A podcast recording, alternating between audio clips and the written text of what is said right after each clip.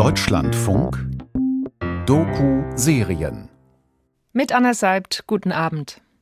Sie beansprucht für sich, den ersten White Cube in der arabischen Welt eröffnet zu haben.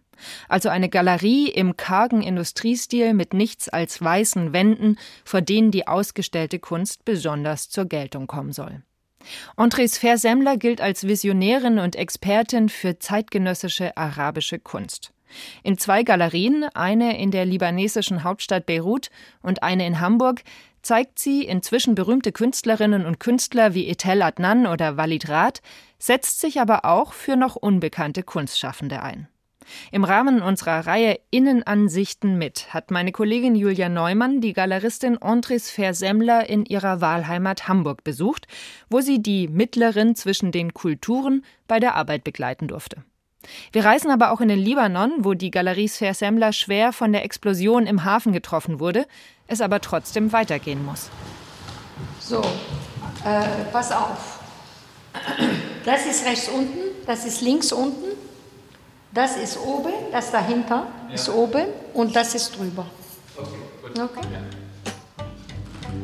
Die Sphäre-Semmler-Galerie befindet sich typisch hamburgisch in einem der sieben ehemaligen Kontor- und Speicherhäuser der Fleetinsel, einer Galeriengemeinschaft in der Admiralitätsstraße. Im Vorderhaus ist ein Büroraum und ein kleiner Ausstellungsraum. Eine Holztreppe im Haupthaus führt in das erste Geschoss. Zwei Büroräume, die an einen langgezogenen Ausstellungsraum grenzen. Ein heller Holzfußboden zieht sich durch den weißen Saal, weiße Lichtröhren verlaufen an den Decken. Loftig, dezent und kühl. Ein Raum, der Platz bietet, aber selbst nicht in den Vordergrund drängt. Ich weiß, das machen wir nachher.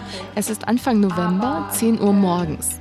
André Sfer-Semmler steht an einem Fenstersims gelehnt und schaut kritisch prüfend auf ihre zwei Mitarbeiter, die Abstände an der Wand ausmessen. Vor ihnen stehen Fotos, jeweils etwa zwei Meter breit, von Handgranaten, Sprengstoff und Munition der libanesischen Armee. Die Holzkanten der Rahmen sind noch mit blauem Schaumstoff gepolstert. Äh, das ist doch deine Mitte, oder?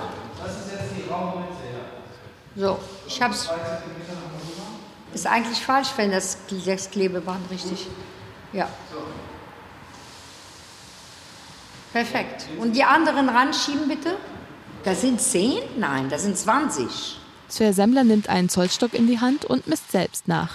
So. Das sind mehr wie 20. Miss oben bitte, Joshua. Ihr macht die Schrauben immer sowieso so, dass ich ein bisschen hin und her schieben kann. Was da gerade aufgebaut wird, ist Walid Raths fünfte Ausstellung in der Hamburger Galerie Sver Semmler. Nee, musst du nicht messen, einfach schieben. Rath ist während des Bürgerkriegs im Libanon aufgewachsen. Seit 1999 dokumentiert er die gewaltvolle Geschichte seines Landes. Seine Kunst befasst sich mit dem Libanon als Heimat während des Krieges. Es sind Erzählungen, halb dokumentarisch, halb fiktional und fragmentarische Erinnerungen. Hast du es gefunden, Patrick? In einer Ecke des Raums warten große Holzboxen darauf, ebenfalls ausgepackt zu werden. Sie überragen mich um einige Zentimeter. Neben den Fotos werden auch Installationen von Walid Rath in der Einzelausstellung Sweet Talks zu sehen sein. Und wann haben Sie den kompletten Aufbau angefangen? Gestern. Gestern. Okay. Also, so kann man das nicht sagen. Man plant es ja vorher. Man fängt nicht so an im blauen, in den blauen Dunst hinein. Dadurch, dass Walid Rath nicht kommen kann, das ist die erste Ausstellung, wie ich von ihm äh, aufbaue, ohne dass er anwesend ist aber inzwischen kenne ich die Arbeit sehr gut und er hat aber Simulation geschickt. Nur wir, wir haben es jetzt doch anders gemacht. Wir haben es etwas verändert. Also auf diesen Bildern sehen wir jetzt, wie Valiterat sich die Ausstellung vorstellt, wo welches Werk hin soll. Und welche Werke überhaupt, weil wir haben mehr als das, was hier steht. Wir haben ein riesen Lager mit Arbeiten von Walidrat. Natürlich. Am anderen Ende des Raumes steht eine circa zweieinhalb Meter hohe Holzskulptur. Es sind die Schemen zweier Milizkämpfer mit Gewehr, die aus Holzkisten für Kunsttransporte zusammengesetzt sind. Die Galeristin ist aber noch unzufrieden mit ihrer Position. Weil rechts steht er perfekt. Es muss nur ein Hauch nach links. Zehn Zentimeter, mehr nicht. Das kriegen wir, glaube ich. Stopp! Okay, nächste. Ein Hauch noch. Super. Viel schöner. Weil wir verkaufen sie unter ihrem Pferd. Die ist so powerful, die muss die Power bringen. Also nach welchen Kriterien wählen Sie aus, wo welches Werk hinkommt? Warum ist jetzt die rechte Ecke hier, die mehr künstlich ähm, belichtet ist, quasi ausdrucksstärker? Nein, ich habe nicht wegen Licht entschieden, überhaupt nicht, zumal die Rollos runterkommen. Wenn man dort die ganz großen Formaten gemacht hätte und hier die kleineren, dann wäre der Raum gekippt, weil sie kommen da rein. Und dadurch, dass hier in der Ferne diese Riesenwerke sind, kommt es stärker daher, balanciert den Raum besser, finde ich. Die Arbeit der Galeristin liegt im Delegieren und in den Details. Das Stellen und Hängen der Werke, die Korrektur der Texte für den Newsletter, Rücksprache mit dem Künstler halten. Verträge müssen unterschrieben, Rechnungen geprüft, Beschreibungen von Kunstwerken verschickt und Lieferungen an Kunsthäuser organisiert werden. Wenn keine Pandemie herrscht, fährt sie auch auf Kunstmessen und Veranstaltungen, immer mit offenem Auge für neue Talente. Wonach oder nach welchen Kriterien suchen Sie denn die Künstlerinnen und Künstler aus, mit denen Sie zusammenarbeiten? Naja, das oberste Kanon ist Qualität. Jetzt werden Sie mir sagen, und wie erkennen Sie Qualität? Qualität erkennt man nur im Vergleich. Ich meine es gibt keine absolute Qualität. Und es gibt kein Kunstwerk, der äh, gelesen werden kann in den Golfstaaten oder in Beirut oder in Hamburg in der gleichen Weise. Das heißt, diese soziogeografische Komponente spielt eine Rolle. Und da ich meine Galerie bereits 85 eröffnet habe, äh, teilweise mit sehr, sehr, sehr berühmten Künstlern, habe ich ein Training bekommen, äh, der mir erlaubt hat, Qualität besser zu beurteilen. Wenn ich Kunst sehe von Künstlern, die komplett unbekannt äh, sind, spüre ich und weiß, das ist an dieser Arbeit etwas Besonderes, was ich vorher nicht gesehen habe. Ich bin aber sehr langsam. Das heißt, wenn ich jemand kennenlerne, deren Arbeit ich super finde, nehme ich mir immer eine gewisse Zeit, äh, um zu entscheiden, ob ich diese Person vertreten werde oder nicht. Und jetzt gehen wir runter ins Büro. Wir haben noch einen Ausstellungsraum hier unten. Ah. Nachdem sie mit der Dependance in Beirut telefoniert hat, schaut sich die Galeristin die Arbeiten im Erdgeschoss an. Dort stehen an die Wand angelehnt Bilder von Pflanzen. Das sind mehr als ich dachte, ha? die äh, Politicians, Anna. Und es sind keine von TBA dabei, richtig? In die rosa, gelben oder blauen Blütenköpfe sind in grau-schwarz die Köpfe von Politikern und militärischen Führern kollagiert. In den 1970er und 80er Jahren wies der libanesische Geheimdienst lokalen und internationalen Politikern Decknamen zu, Namen von einheimischen Blumen und Bäumen. Der damalige Präsident von Ägypten, Hosni Mubarak, wurde Zwergmalve genannt. Michail Gorbatschow, lila Distel, Ronald Reagan, Kermeseiche. Aber ich möchte nicht vier, Karton, vier, vier Kisten, ich hasse die gerade Zahlen. Die Arbeiten sind ja auch sehr speziell libanesisch. Nun ist der Libanon ein kleines Land. Wie beurteilen Sie denn die Relevanz dieser sehr länderspezifischen Werke für ein deutsches Publikum? Es ist praktisch am Beispiel Beirut. Das könnte alle Länder betreffen. Wenn Sie sehen, was im Moment in Armenien passiert, wenn Sie schauen, was in der Türkei geschieht, äh, dann bekommen diese Werke Relevanz überall. Und die sind ja nicht deskriptiv libanesisch, sondern, wenn man so will, die Schaubühne ist Beirut, aber die Relevanz kann auf vielen Ländern übertragen werden, kann auch unter anderen Prämissen verstanden werden. Die Galeristin vertritt 31 KünstlerInnen, die meisten kommen aus dem arabischen Raum. In Beirut kümmern sich drei Angestellte um die Geschäfte. In Hamburg arbeitet ein Team von vier Leuten gemeinsam mit Sver Semmler an der nächsten Ausstellung. Haben wir mal unten eine kleine Schale oder eine Tasse, ein sauberes Geschirrtuch und die Flasche Spülmittel, damit ich die Rahmen mache. Soll ich die zur Seite nehmen? Nee, ich will erstmal sie sauber machen. Wir hängen sie eh heute nicht. Wir haben sogar Fliegenscheiße drauf. Das glaubt der Mensch nicht. Aber die waren ja auch in so einem Raum aufgestellt, wo alles Mögliche drin war an Insekten und mal Kaffee. Und Anna, du musst Herrn Roth schreiben, Ja.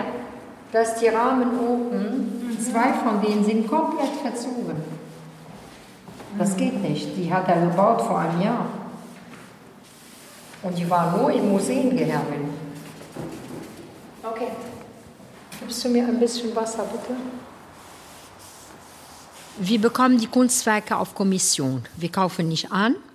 Äh, Wir arbeiten praktisch im Auftrag des Künstlers. Und äh, wenn wir die Kunstwerke verkaufen, bekommt der Künstler seinen Anteil und wir unser Anteil. Wenn es sich aber um Kunstwerke handelt, die Produktion bedürfen, äh, wie Fotografie oder Werke, die gerahmt werden müssen, äh, dann äh, finanzieren wir in der Regel diese Kosten, lagern auch diese Werke und äh, erst wenn die Arbeit verkauft wird, ziehen wir unsere Kosten ab und teilen dann mit dem Künstler. Nun, wenn ein Kunstwerk von einer Ausstellung zurückkommt und ist beschädigt, normalerweise werden solche Kunstwerke immer versichert und die Versicherung übernimmt die Kosten. Im Falle der Werke, die wir unten angeschaut haben im Erdgeschoss, wo die Rahmen alle Fliegen, äh, Dreck und äh, Kratzer drauf haben, da ist die Kochi Biennale in Indien insolvent gegangen und die hatten die Werke versichert und deswegen bleiben wir auf die Kosten sitzen. Wie ist es denn überhaupt mit so großen Größen wie Etel Adnan oder Walid Ra zusammenzuarbeiten? Ich meine, im Laufe der Zeit und wenn man zusammenarbeitet, wird man zu Freunden, Familie. Und äh, ich empfinde es nicht so, als würde ich äh, mit jemand äh, Spezielles reden. Wenn äh, Ihre Schwester oder Ihr Vater Präsident der libanesischen Republik wäre, würden Sie auch mit ihm normal reden. Und so ist das mit mir. Ich meine, ich habe Etel Adnan kennengelernt, da war sie noch gar nicht so berühmt, überhaupt nicht. Und als ich mir anfing, mit Walid Ra zu arbeiten, kannte ihn kaum jemand. Sver Semmler hat vielen arabischen KünstlerInnen zu internationaler Bekanntheit verholfen. Die von ihr vertretenen Kunstwerke wurden auf der Documenta in Kassel, auf der Art Basel, bei Biennalen in Venedig oder in Palermo ausgestellt. Sie waren im Guggenheim Museum, im Centre Pompidou, in San Francisco, Seoul und den Vereinigten Arabischen Emiraten zu sehen. Wie läuft das bei Ausstellungen im Ausland? Reisen Sie dann selbst an und stellen dort mit? Nein, das machen die Museen normalerweise, die Museumsdirektoren. Die wollen keinen Galeristen sehen. Das heißt, der Künstler oder die Künstlerin normalerweise. Sind eigentlich immer bei den Einzelausstellungen dabei. Und die haben dann auch ein Wort mitzureden, was wie gehängt und gestellt wird. Absolut. Das heißt, es ist jetzt eine Ausnahme, dass Sie das alles übernehmen oder in Ihrer, Ihren Ich Galerien? übernehme nicht alles. Ich, äh, ich vertrete Walid und arbeite mit der Kuratorin. Aber es ist schon ziemlich alles festgesetzt, also gezeichnet in InDesign, simuliert in den Space. Also da sind nur Nuancen, die man entscheiden muss. Und in Ihren eigenen Galerien, da sind Sie aber dann immer mit dabei. Immer, auch in Beirut. Noch nie passiert, dass ich nicht dabei war. Wie oft fliegen Sie denn außerhalb von Corona nach Beirut und sind dort vor Ort? Äh, viermal im Jahr. Und bleibe jedes Mal so zwei Wochen. Aber seit dem 17. Oktober war ich nur im Januar da und seitdem nicht wieder. Und fehlt Ihnen das, äh, dorthin zu reisen? Also die ganze Kommunikation läuft da jetzt über Skype. Das heißt fehlen. Es ist so schlimm, dass man keine, keine Lust hat, dorthin zu kommen. Man braucht eher die Kraft, um hinzukommen.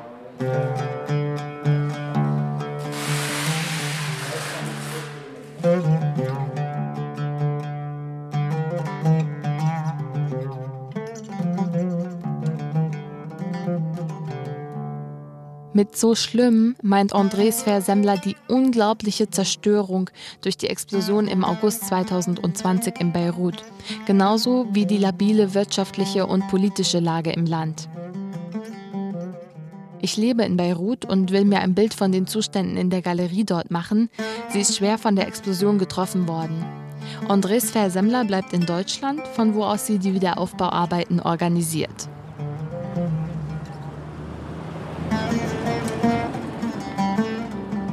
Die Sver-Semmler-Galerie in Beirut befindet sich in dem Viertel Karantina zwischen dem Hafen und einer großen Schnellstraße. Das Viertel selbst hat eine lange Geschichte der Randständigkeit. Viele ArbeiterInnen leben hier neben einem Industriegebiet. Die Galerie ist in einem großen weißen Gebäude untergebracht, das ehemals eine Metallfabrik beherbergte. Im Hintergrund hört man das stetige Rauschen der Schnellstraße nebenan. Von hier aus sehe ich auch die großen Ladekräne des Hafens, die blau-rot in den Himmel ragen. Dort gab es die riesige Explosion im Sommer 2020, die auch die Galerie schwer getroffen hat. Bei meinem Besuch Ende September fehlen noch immer Fensterscheiben, stattdessen sind schwarze Folien angebracht, um die Fenster abzudichten.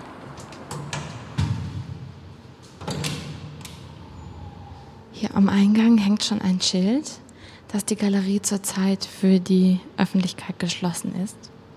Und ich klingel nun.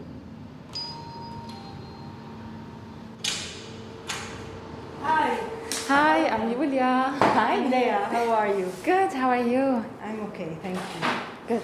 Die Galerie liegt in der fünften Etage des ehemaligen Fabrikgebäudes. Lea Shechani, die Direktorin, begrüßt mich. Laut André Sver-Semmler ist dieser Ort der erste White Cube in der arabischen Welt. 2005 hat sie die moderne Galerie mit weißen Wänden und hellen Neonröhren eröffnet. So how do you want to do this? Ich war schon einmal im Januar 2020, also vor der Explosion hier. Da begrüßte mich gleich am Eingang ein Gemälde. Eine riesige gelbe Sonne, gemalt von der berühmten Malerin und Dichterin Etel Adnan. Eine frohe Botschaft des Wandels, gerichtet an die Menschen, die zu dieser Zeit gegen die korrupten Politiker auf die Straße gingen. Die Wand, auf die Etel Adnans Sonne damals tapeziert war, ist durch die Explosion komplett eingestürzt. Lea Shechani zeigt mir das Ausmaß der Zerstörung, während im Hintergrund die benachbarte Mehlfabrik rührt. So, as you can see, the gallery is completely destroyed. Nothing is left. Wie du siehst, ist die Galerie völlig zerstört. Es ist nichts mehr übrig. Keine Wände, keine Fenster, keine Elektrik- oder Klimaanlage. And we have slowly started wir haben begonnen, alles langsam wieder aufzubauen. Im Moment renovieren wir unsere Büroräume. Diese Wand hier wird komplett neu gemacht. In der Küche haben wir jetzt zumindest wieder Fensterglas. Das im Büro ist aber noch nicht fertig, deshalb nutzen wir die Küche gerade als Büro. Vor der Explosion wurden im hinteren Teil der Galerie Filmausschnitte auf eine Leinwand projiziert. Einige der Polsterstühle fürs Publikum sind jetzt aufgeschlitzt. Die Decke ist samt Projektor heruntergekracht. Die Zerstörung ist auch noch einen Monat später überall zu sehen. Und doch hatten die Mitarbeitenden der Galerie Glück im Unglück. Die Werke von Etel Adnan waren schon abgebaut und bereits nach Deutschland verschickt, die neue Ausstellung wegen Corona noch nicht aufgebaut. Die einzige anwesende Mitarbeiterin war gerade im Bad im Inneren der Galerie, dessen dicke Wände und Decke nicht eingestürzt sind. Jetzt stehen Holzkisten mit den Kunstwerken für die nächste Ausstellung zwischen Säcken mit Glasscherben und einem Haufen Aluminiumrahmen. You see, we still have all the electrical cables are down. Uh, es hängen noch alle Kabel aus der Decke. Alle Bücher aus unserer Bibliothek sind voller Glassplitter. You know, glass shards. We had to remove them one by one and we're storing them here until we can put them back in the library. Wir haben versucht, beim Aufräumen so viel wie möglich zu bewahren. Aber wir haben volle drei Wochen gebraucht, um den Schutt und das ganze Glas wegzuräumen. Der Raum ist 1200 Quadratmeter groß. Die Wände Wände voller Fenster und keins ist mehr übrig. Sogar die Fensterrahmen sind herausgeflogen. Drei bis vier Ausstellungen zeigt die Galerie normalerweise im Jahr. Das wirft zwar nicht viel Geld ab, aber viele Leute und die High Society kämen vorbei, erzählt die Direktorin der Galerie. I think it's um, fair to say it's a cornerstone of the cultural scene in Lebanon, of the art scene in Lebanon. Man kann schon sagen, dass die Galerie ein Eckpfeiler der Kunstszene im Libanon ist. Andres Versemmler hat einen fantastischen Job gemacht. Sie hat all diese Kunstschaffenden aus dem Libanon und der Region auf den internationalen Kunstmarkt gebracht. Sie sind jetzt in den größten Museen zu sehen und auf der ganzen Welt bekannt. Sowas funktioniert nicht ohne eine Homebase. Beirut ist der Ausgangspunkt für unsere Galeriearbeit. Dieser Raum hier ist unser Heimatstandort für das Galerieteam und die Künstler, mit denen wir zusammenarbeiten. Einer der Künstler ist Mauan Rishmawi. Er ist in der Galerie vorbeigekommen, um Geschäftliches zu regeln. Sobald aber die Fenster eingebaut sind und der Lärm der Mehlfabrik nebenan nicht mehr stört, wird er anfangen, hier auch zu arbeiten. Er möchte das Material der zerstörten Räume nutzen, um daraus ein neues Kunstwerk zu gestalten, das dann Teil seiner nächsten Ausstellung in der Galerie werden soll. All these uh, glass uh, bags are gonna stay where they are. All diese Säcke mit Glasscherben bleiben dort, wo sie sind. Ich habe vor, hier eine Show zu machen, mit der die Galerie wiedereröffnet wird. Diese Kisten hier enthalten meine Arbeiten, die vor dem Unfall oder besser gesagt vor dem Verbrechen gezeigt werden sollten. Now it's gonna be still uh Jetzt werden diese Arbeiten mit neuen Werken präsentiert, die aus der Zerstörung, die du hier siehst, hervorgehen. Also wahrscheinlich versuche ich, Ordnung ins Chaos zu bringen. Das ist das Beste, was ich tun kann. Diese Materialien sind nichts Neues für den Künstler. Seit den 90ern arbeitet er mit Beton, Aluminium, Glas und Schutt. Immer geht es um geografische Veränderungen, Urbanisierung, um Abriss und Wiederaufbau. Eine genaue Vorstellung, wie das neue Werk werden soll, hat er noch nicht. Nur, dass er die einstigen Aluminiumfensterrahmen der Galerie verarbeiten will. Es eilt aber auch nicht. All the art fairs were cancelled. Alle Kunstmessen wurden abgesagt. Die Galerie Sver Semmler hat also eine wichtige Plattform verloren. Im Moment beschäftigt André das, glaube ich, mehr als die Frage, ob ich arbeite. Aber natürlich freut sie sich immer, wenn ich produziere. Je mehr, desto besser. Das klingt, als wärst du eine Maschine, die die Kunstwelt versorgen muss. Ja klar. Wir sind alle Maschinen im Kapitalismus. Uh, Was bedeutet das für die Beziehung zwischen dir, dem Künstler und deiner Galeristin? Of course, I mean, she's selling my work, you know, she's uh, getting me my income. Sie verkauft meine Arbeiten und verschafft mir mein Auskommen. André ist eine sehr talentierte Galeristin. Sie hat ein geschultes Auge, kann eine Ausstellung übers Telefon aufbauen. Sie sagt, das Werk ein bisschen nach links oder rechts und dann ist es perfekt positioniert. Vor 15 Jahren haben sich die beiden kennengelernt. Die Galeristin besuchte Reshmawi und ihr gefiel die Kunst, die er damals ohne Atelier zu Hause gestaltete. Der Künstler war in der alternativen Untergrundszene Beiruts aktiv. Mittlerweile ist er nicht nur ein international gefragter Künstler, sondern auch eng mit André Sfer-Semmler befreundet. A very courageous woman. very confident. Sie ist eine sehr mutige Frau. Sie ist selbstbewusst und sagt dir sofort, was sie denkt. Das kann anfangs schockierend sein, aber dann lernst du, dass es auch angenehm ist.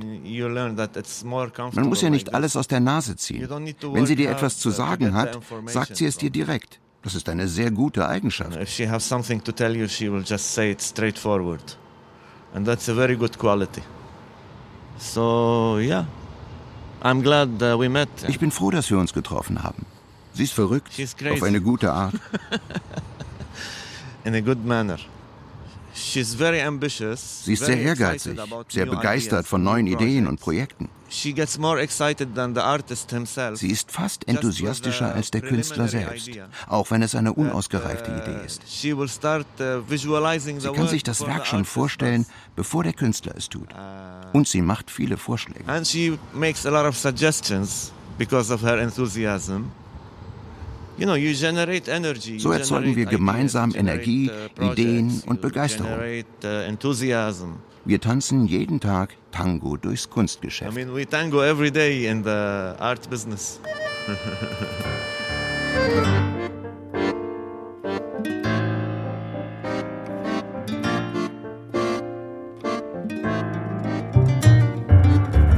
Zurück in Hamburg. Am Tag der Eröffnung, Anfang November, darf die Galerie trotz Corona-Lockdown öffnen, da sie zum Einzelhandel gezählt wird. Pro 10 Quadratmetern darf laut Senatsbeschluss eine Person rein. Platz ist somit für 25 Leute. Und wer ist das Publikum, die zu so Eröffnungen kommen? Sind das äh, normale Leute, die so. Das Hamburger Bürgertum, die Hamburger Kunstszene, die Studenten, das Underground, die paar Leute aus den Museen.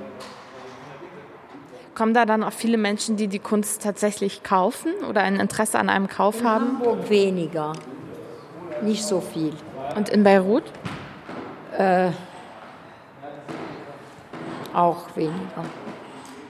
Worum geht es denn dann bei den Ausstellungen? Also was ist das Ziel? Den Künstler zu feiern, die Eröffnung der Ausstellung zu feiern, eine neue Ausstellung zu feiern. So. Wie viel Kraft muss Patrick aufwenden, sonst rufe ich Katrin. André Sver-Semmler ist angespannt. Nicht nur ist es ein Soft Opening, das heißt keine Getränke, keine Schnittchen, keine Rede oder Führung. Die Frage ist, ob überhaupt Menschen erscheinen oder sie nicht aus Angst vor dem Virus daheim bleiben. Um 16.30 Uhr, eine halbe Stunde nach der Eröffnung im Erdgeschoss, kommen Freundinnen und Bekannte aus der Branche nach oben. Nachdem sie die Werke angeschaut und mit Frau Svea Semmler geplaudert haben, darf ich sie noch befragen. Mein Name ist Stefanie Herzogenberg. Ich lebe in Hamburg und die Galerie Zweier Semmler kenne ich auch schon sehr lange und wir sind sehr befreundet. Was schätzen Sie an Frau Svea Semmler? Ja, ihre Energie, ihr um die Ecke denken, ihr unkonventionellen Blick auf Kunst, ihre sehr politisch denkenden und sehr, sehr eigenwilligen Künstlern. Ich bin äh, Bettina Steinbrücke, ich leite den Kunstverein in Hamburg, aber heute bin ich Gast. Kennen Sie Frau Sveier-Semmler schon länger? Was würden Sie sagen, ist Ihre Bedeutung innerhalb der Kunstszene in Hamburg? Naja, André Sweier-Semmler ist schon eine unglaublich wichtige ähm, Galeristin. Also fahren Sie international durch die Museen und gucken Sie bei den großen Museen auf die Neuankäufe. Da ist schon sehr viel auch aus dem Galerieprogramm Sweier-Semmler dabei. Ähm, sie kämpft für ihre Künstler, sie bringt wichtige Künstler nach vorne, sie hat ein unglaublich präzises und gutes Auge, sie fordert, sie äh, möchte etwas und sie weiß, sie hat eine Mission. Und diese Mission geht weit über Ich möchte Kunst verkaufen hinaus. Noch vor der Eröffnung, während die Mitarbeiter die letzten Löcher bohren und Bilder aufhängen, habe ich die Gelegenheit, ausführlich mit Andrés Versemmler zu sprechen. Dazu setzen wir uns in ihr Büro. Darin stehen ein hohes Regal mit Büchern zu Kunst- und Kunstausstellungen, ein aufgeräumter Schreibtisch mit Computer und weißer Schreibtischlampe sowie einige Kunstobjekte. Der Raum ist minimalistisch und stilvoll eingerichtet. Alles sieht edel und sorgfältig ausgewählt aus. Nichts ist dem Zufall überlassen. Ich möchte mehr Persönliches über Andres Versemmler erfahren, die ich in den vergangenen Tagen als zielstrebige Unternehmerin mit klaren Vorstellungen kennengelernt habe. Wie sind Sie denn aufgewachsen? In welcher Familie sind Sie groß geworden? Ich bin äh, in Beirut geboren und aufgewachsen. Mein Vater war Ingenieur-Architekt und hat vieles in Beirut gebaut, ist aber sehr, sehr jung gestorben. Ich war gerade neun geworden und ich bin eigentlich mit meiner Mutter und Geschwister aufgewachsen. Ich bin die jüngste meiner Geschwister. Mein äh, ältester Bruder ist äh, 17 Jahre älter als ich und der jüngste von meinen Geschwistern ist neun Jahre älter als ich. Also ich bin ein bisschen so wie das Nesthek-Küken aufgewachsen. Ich bin zur Schule in Beirut gegangen, habe angefangen zu studieren an der American University in Beirut, habe dort ein Bachelor gemacht und habe weiter studiert in äh, München.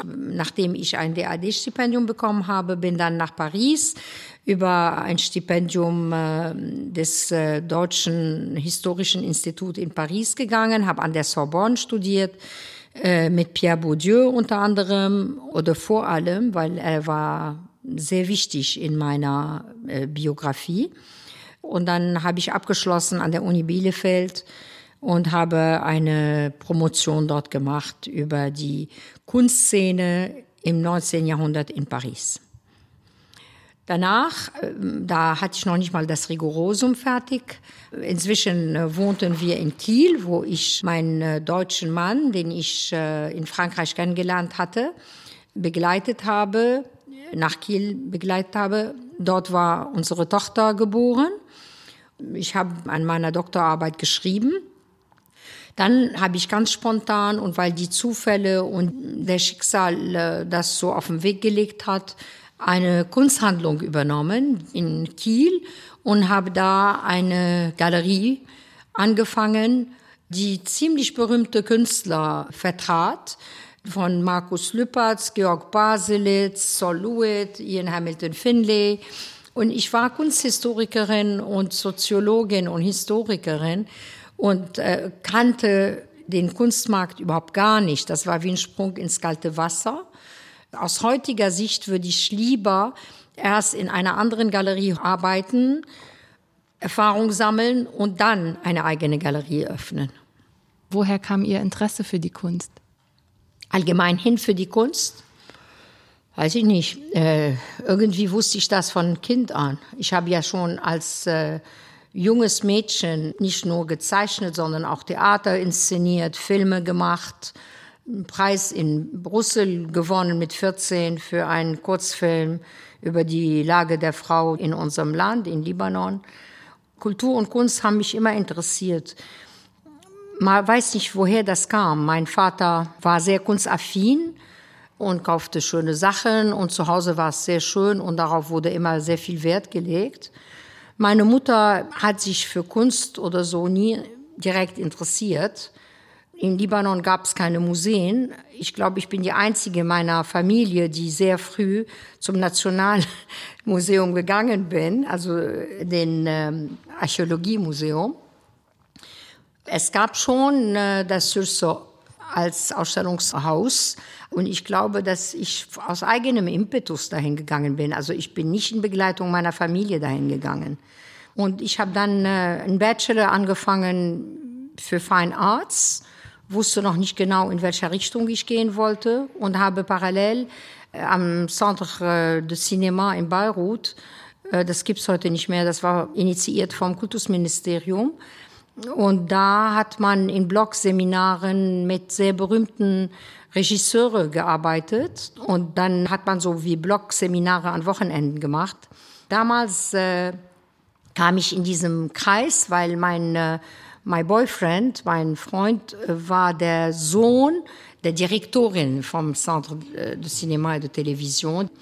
Es, es sind vergessene Zeiten, wenn ich überlege, wie es heute ausschaut in Beirut. Ähm, hoffentlich kommen die ja wieder. Aber als ich in München an der Filmhochschule anfing zu studieren, äh, sprach ich kaum Deutsch. Und äh, es gab nichts Digitales. Es war noch äh, Film und Schneidetisch und all sowas. Das war sehr, sehr diffizil. Ich kam nicht da rein. Es waren wie geschlossene Gruppen. Ich bekam keinen Kameramann, keinen Schneidetisch und es machte keinen Spaß. Und es war eine irre Konkurrenz an der Hochschule damals. Also ich rede von 75, 76. Und gleichzeitig herrschte Krieg im Libanon. Und ich war sehr verunsichert. Ich wusste nicht mehr, worüber ich Filme machen sollte, weil ich war zu weit weg von zu Hause. Deutschland war noch kein Zuhause. Und deswegen habe ich entschieden zu wechseln und weiter mit Kunstgeschichte und Geschichte zu machen. Und dann kam für Sie das Angebot, eine Galerie in Kiel zu kaufen. War das nicht auch ein großes finanzielles Risiko, auf einmal eine Galerie zu kaufen? Nun, mein Mann hatte eine feste Anstellung beim NDR im Fernsehen. Also unser Alltag war gesichert. Und Ziel war immer, dass ich nicht mehr ausgebe, als ich Einnahmen habe. Am Anfang hat mein Bruder mir Geld geliehen, ein Startkapital. Das Geld habe ich ihm aber drei Jahre später zurückgegeben. Und ich glaube, das ist meine libanesische Ader. Ich kann mit Handel umgehen, ich kann verkaufen und äh, das hat dazu beigetragen und mir geholfen, relativ schnell wirtschaftlich effizient arbeiten zu können. Ich habe verstanden, es geht auch viel um Netzwerken in dieser Kunstbranche. Wie ist das denn als Frau, sich da zu behaupten? Also als Frau in dem Kunstmarkt sich zu behaupten, ist möglich. Man muss stark sein und man muss einfach die Front bieten. Aber Beispiele wie Marion Goodman aus New York beweisen, dass man sehr hoch gehen kann, auch wenn man Frau ist. Marion Goodman ist mein großes Vorbild. Sie ist 92 und hat mit 82 erst ihre neue Galerie in London eröffnet und äh, hat äh, einen Künstlerschar um sich gesammelt, äh, die das äh, Who is Who der zeitgenössischen Kunstszene sind. Also es ist absolut möglich. Es gibt viele sehr wichtige Galeristinnen. Aber klar, wenn wir die äh, Galerien anschauen, die den höchsten Umsatz haben, dann ist es immer noch in männlicher Hand. So ist das das David Zwirner oder Hauser und Wirth wahrscheinlich umsatzkräftiger sind als so eine Marion Goodman. Aber es nähert sich sehr stark inzwischen. Und mich interessiert weniger die Größe eines Umsatzes als das Durchsetzen der eigenen Künstler in wichtigen Sammlungen. Wie schafft man es denn, sich in dieser Kunstszene einen Namen zu machen? Man muss sehr diszipliniert sein. Der Alltag ist sehr strukturiert. Und in normalen Zeiten muss man sehr viel reisen. Man muss äh, ein sehr, sehr großes Netzwerk zusammenstellen und aufbauen. Man muss Vertrauen aufbauen. Und Vertrauen baut man am besten auf, indem man sehr seriös arbeitet, sehr gute Künstler vertritt und gar keinen Kompromiss eingeht an der Qualität im Sinne von Verkauf. Wenn man gute Qualität vertritt, verkauft man auf jeden Fall. Aber wenn man ein gemixten Programm bekäme, der Wirtschaft wegen oder der Kommerzialität wegen, äh, dann äh, kann man sich nicht mehr durchsetzen, weil es glaubt einem kein nichts mehr. Wenn ich einen Messestand aufbaue, baue ich einen Messestand immer mit der nötigen Präzision äh, in der Hängung. Ein Stand ist immer kuratiert und ich hänge nicht die Sachen zack nebeneinander wie ein Bauchladen, damit man möglichst viele Leute erreicht. Mache ich nie. Ich mache immer einen Stand, der Couleur bezieht, Position bezieht. Und für mich ist es immer sehr wichtig, dass die Kunst, die ich vertrete, auch Menschenrechte im Auge behält und dass man letztendlich auch Politik thematisiert, ohne in die Tagespolitik zu fallen oder verfallen. Es sind immer Kunstwerke, die eine Relevanz behalten für Geschichte, für Kultur, für soziogeografische Strukturen. Aber es muss immer Kunst bleiben. Es heißt, die Kunstwerke müssen als Kunstwerk immer stark sein. Mich interessieren keine Videos, von denen man jetzt das Tausende sieht, keine Videos oder andere Kunstwerke, äh, die das zeigen, was ich auch in der Tagesschau oder auf CNN sehen kann. Weil dann kann ich CNN und Tagesschau einschalten. Dann brauche ich keine Kunst. Mich interessieren Kunstwerke, wo man die volle Bedeutung des Kunstwerks gar nicht erschließen kann, weil die zu komplex ist und schon gar nicht auf den ersten Blick. Das heißt, es muss künstlerisch stark sein, komplex sein und schön und präsent und attraktiv und auch äh, verführerisch sein. Letztendlich geht es ja aber darum, auch zu verkaufen und die Werke an die Frau oder den Mann zu bringen. Ist Kunst zu einem kapitalistischen Gut geworden? War es schon immer ein kapitalistisches Gut oder kann Kunst auch gesellschaftlich etwas bewirken? Kapitalistisches Gut oder was bewirken ist kein Widerspruch. Also müssen wir erstmals formulieren, wer der Konsument ist, wer der Käufer ist. Früher war es Hof und Kirche in Frankreich. In Holland sehr früh, bereits im 16. Jahrhundert, hat das äh, Bürgertum angefangen, Kunst zu kaufen. In Italien ist es seit den Medicis, die Großfamilie, dass Kunst auch vom Finanzadel supported wurde. wahrscheinlich wäre auch äh, gar keine Renaissance in Italien passiert, wenn nicht so viel Geld von den Medicis geflossen wäre.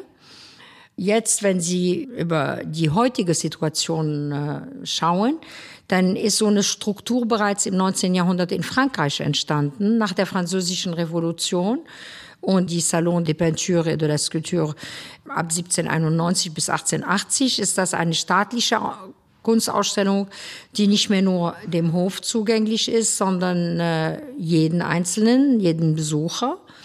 Und da entsteht eine große Gruppe an Bürgertum, Menschen, die anfingen, Kunst zu kaufen, für sich, für zu Hause und nicht mehr nur der Hof oder die Kirche. Und das setzt sich fort bis heute. Dieses ist natürlich eine kapitalistische Struktur.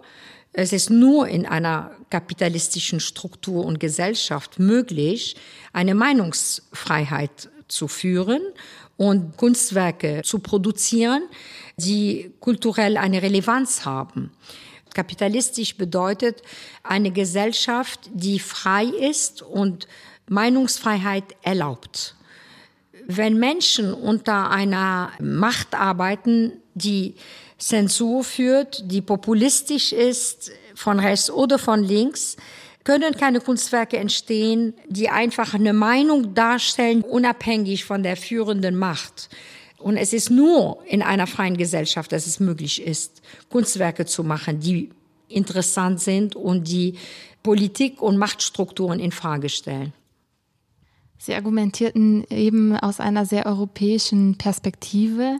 Die Galerie, die Sie geführt haben, zunächst in Kiel, dann in Hamburg, hat ja auch zunächst erst europäische Kunst ausgestellt. Wie kamen Sie zur arabischen Kunst? Ich bin als Libanesin in Beirut geboren. Ich bin dort aufgewachsen. Das heißt, ich interessiere mich schon alleine durch meine Biografie äh, für diese Ecke der Erde. Und der Auslöser des Wandels dieser, meiner Galerie ist Walid Rad. Als ich Walid Rads Arbeit kennenlernte, Ende der 90er Jahre, Anfang 2000, haben mir seine Kunstwerke die Augen geöffnet auf äh, das kulturelle Geschehen in dem Postkrieg Libanon. Dann habe ich weitere Künstler kennengelernt, die äh, sehr relevante Werke machten die mich sehr interessiert haben. Und desto mehr ich darin äh, da gearbeitet habe, desto mehr hat mich das Ganze fasziniert. Und äh, desto mehr hat sich das Programm der Galerie verlagert. Was sind Ihre Wünsche, Ihre Visionen für die Zukunft? Puh. In der unmittelbaren Zukunft, dass wir erstmals eine Regierung bekommen, die nicht ganz so korrupt ist, dass die Wirtschaftskrise etwas milder wird, auch wenn sie nicht gelöst wird, dass die Menschen in der Lage sind, zu überleben in dem Land. Das sind meine Visionen für Beirut. Und für Deutschland hoffe ich, dass wir bald Corona los sind und dass wir bald äh, mehr äh, kommunizieren und äh, miteinander sein können. Ich glaube nicht an das Virtuelle. Ich finde es sehr verarmend, sehr wenig erotisch. Es ist alles so flach, so fern nicht unmittelbar, nicht präsent. Das wünsche ich mir für die Zukunft. Sie hörten ein Porträt der Galeristin Andres Versemmler von Julia Neumann. Es sprachen Hüseyin Michael Czepici und Wieslawa Wesolowska.